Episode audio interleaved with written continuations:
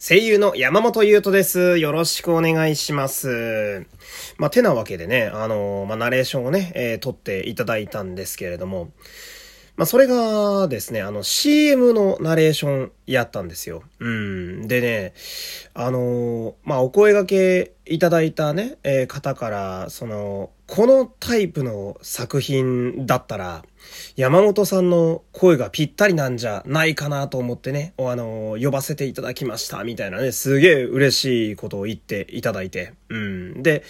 まあ、その、スタジオでね、あの、入って、で、やる前に、ま、こう、軽く、まあ、どういう、その作品の、なんだろうな、えー、ターゲットというか、うん、こういうことを、この映像の中で、えー、声と音楽といろいろ合わせて見せていきたいとか、今までがこういうイメージだったので、今回のその、私もそうですけど、えー、我々で作る作品の時は、こういうイメージでやりたいですみたいな話をね、最初にまあこう照らし合わせて、やったりするわけなんだけど、で、その時にその、なんだろうな、えー、さっきおっしゃっていただいたように、その、山本さんの声がこれにすごい合ってると思うんですって言われて、まあ俺としてね、思うことが、その、うわ、めっちゃ嬉しいと思うわけですよ。うん。やっぱりさ、その、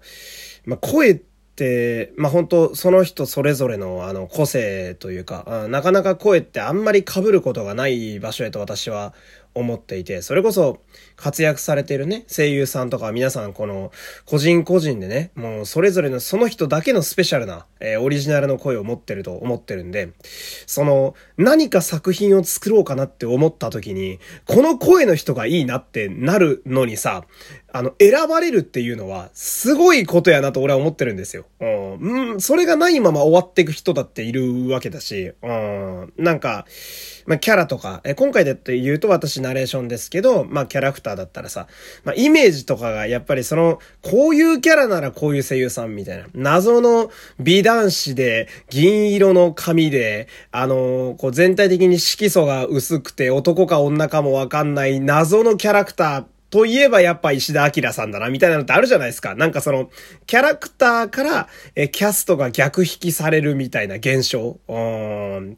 あれになったらすごいことやなと私は思ってるわけですよ。うん。その、それで、イメージがパッと浮かぶぐらい、まあ、その浸透してるっていうのもあるし、で、その、やつで浮かぶってことは、その声優さんだったり、その俳優さんにとって、その逆引きで出てきたキャラクターが、要は得意というか、うん、まあ、定評がある、うん、っていうのが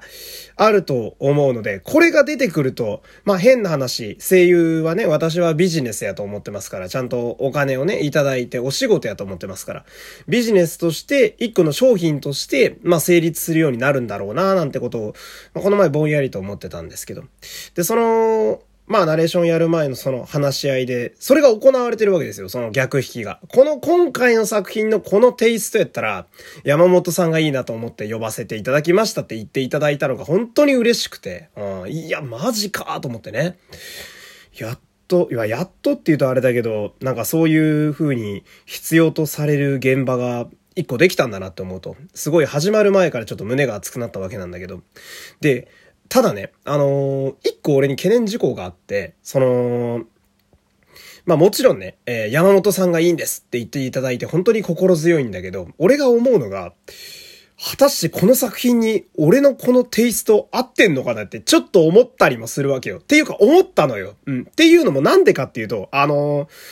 ー、今まであんまりチャレンジしたことないタイプの作品やったんですよ。それが。要はその、あんまやったことないタイプのナレーションだったんですよね。うん。なんか、私が結構やるっていうと、まあその WebCM とかでね、あの流れてる、まああのラーメン屋のやつとかさ、なんていうのその、50%オフとかさ、うーん、その、なんだろうな、何かをは、張る声によって訴求するみたいなナレーションが結構多いわけですよ。私もそのオーディションとかでさ、どうですか？オーディションって声かけられた時もそういうのが結構多いわけよ。なんか、うん、この冬の新作とかさ、うん、なんか、物を売るナレーションというか、なんていうのかな、貼るのが多いんだよね。とにかくね。うん、今ならポイントもらえるとかさ、そういうのが多いわけ。だから、貼る、貼る、うん、声を張るのが多かったわけなんだけど、で、今回その、やったナレーションが、ほぼ貼ってないよね。うん。全く貼らないのよ。うん。で、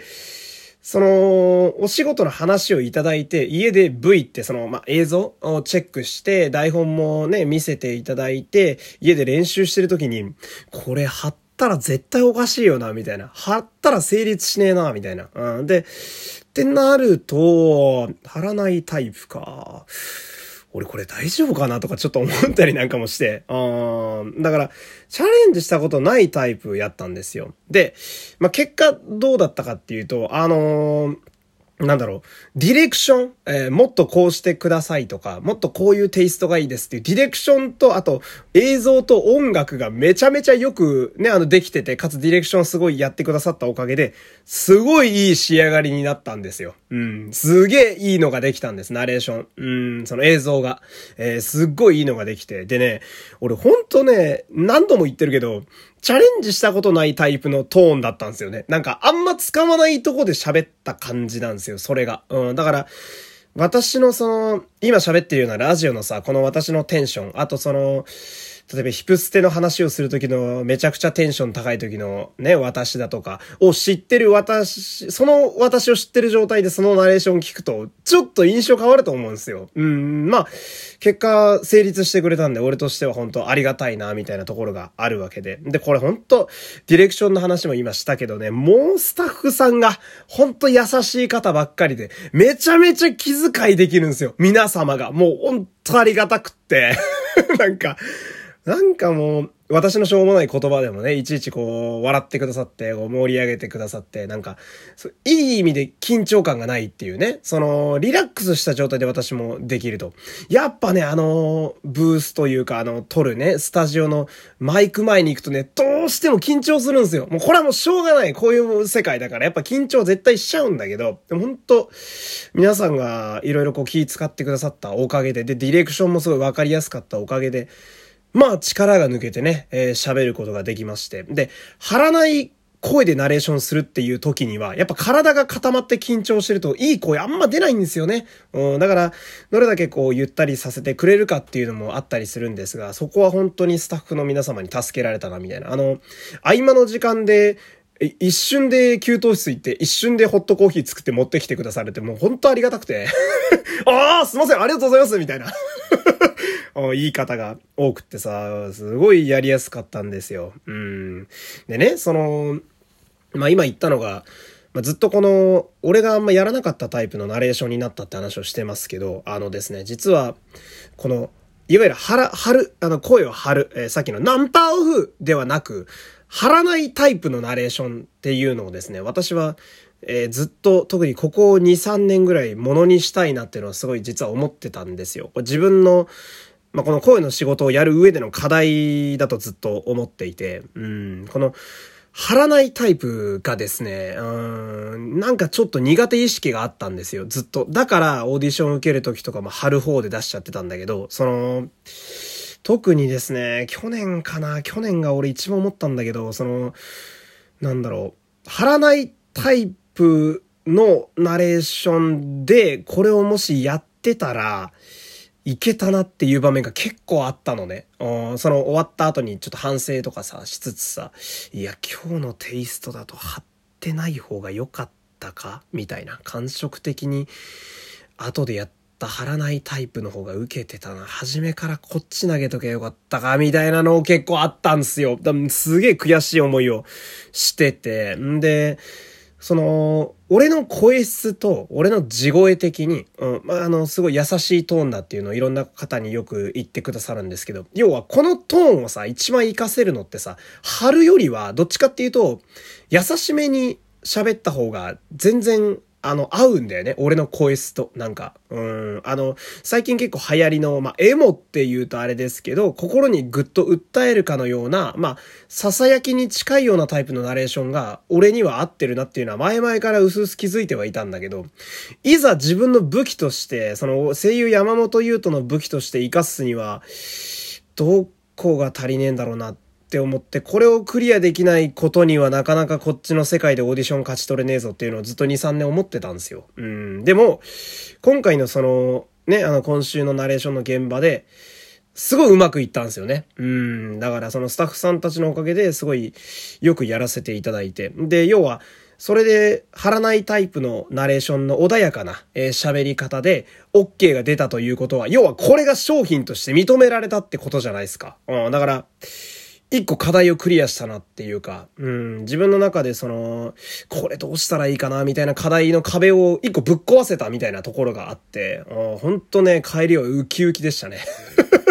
わかりやすくウキウキでしたね。うん。めちゃめちゃ感謝、感謝でございますよ。だから今ちょうど、それこそボイスサンプルのね、えー、感じ、今ずっと考えてるんですけど、もうこういう貼らないタイプも絶対入れようと思って、うん、穏やかに話すナレーションの選択肢が確実に一個増えたな、みたいな。だってこれで今商品になってるわけだから、これはサンプルに入れなきゃもったいないと。うん、一個、いいものできたなって思ってね。うん。本当に思うけど、まあ、やっぱ現場っすね。うん、現場。やっぱ100の実践、あ、100の練習より1の実践ですよ。うん、失敗してもいいから、やったことない部分であっても、とりあえずチャレンジして、うん、で、結果、いいね、あの、その、ものが手に入るならば、もうそれはそうだし、みたいな。うーん、だから、すっごい良かったですね。うん、マジでちょっとランクアップできたなって思ったっていうね。うん、ちょっと熱く語っちゃいましたけれども。えー、そんな感じでございました。我しゃべりゆえに我あり。山本優斗のラジオというと目指せオールナイトニッポン！